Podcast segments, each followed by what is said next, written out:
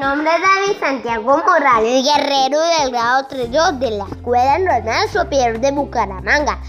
En el día de hoy les voy a leer el cuento El gato y las gallinas. Autor es Sopo, libro de 365 cuentos. El gato y las gallinas.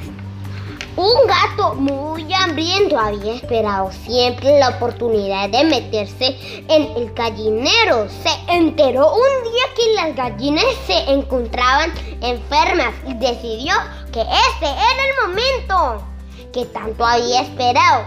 Buscó una garbardina blanca, un sombrero y un malentín para disfrazarse como un médico y engañar a las gallinas se presentó al otro día en la puerta del gallinero y les dijo, buenos días, queridas gallinas, soy el médico que ha enviado el patrón. ¿Cómo se han sentido hoy? Abro la puerta para poder examinarlas. Muchas gracias, pero no estamos segurísimas que si usted se va nos sentiremos mucho mejor, respondieron las gallinas. Muchas gracias por toda su atención.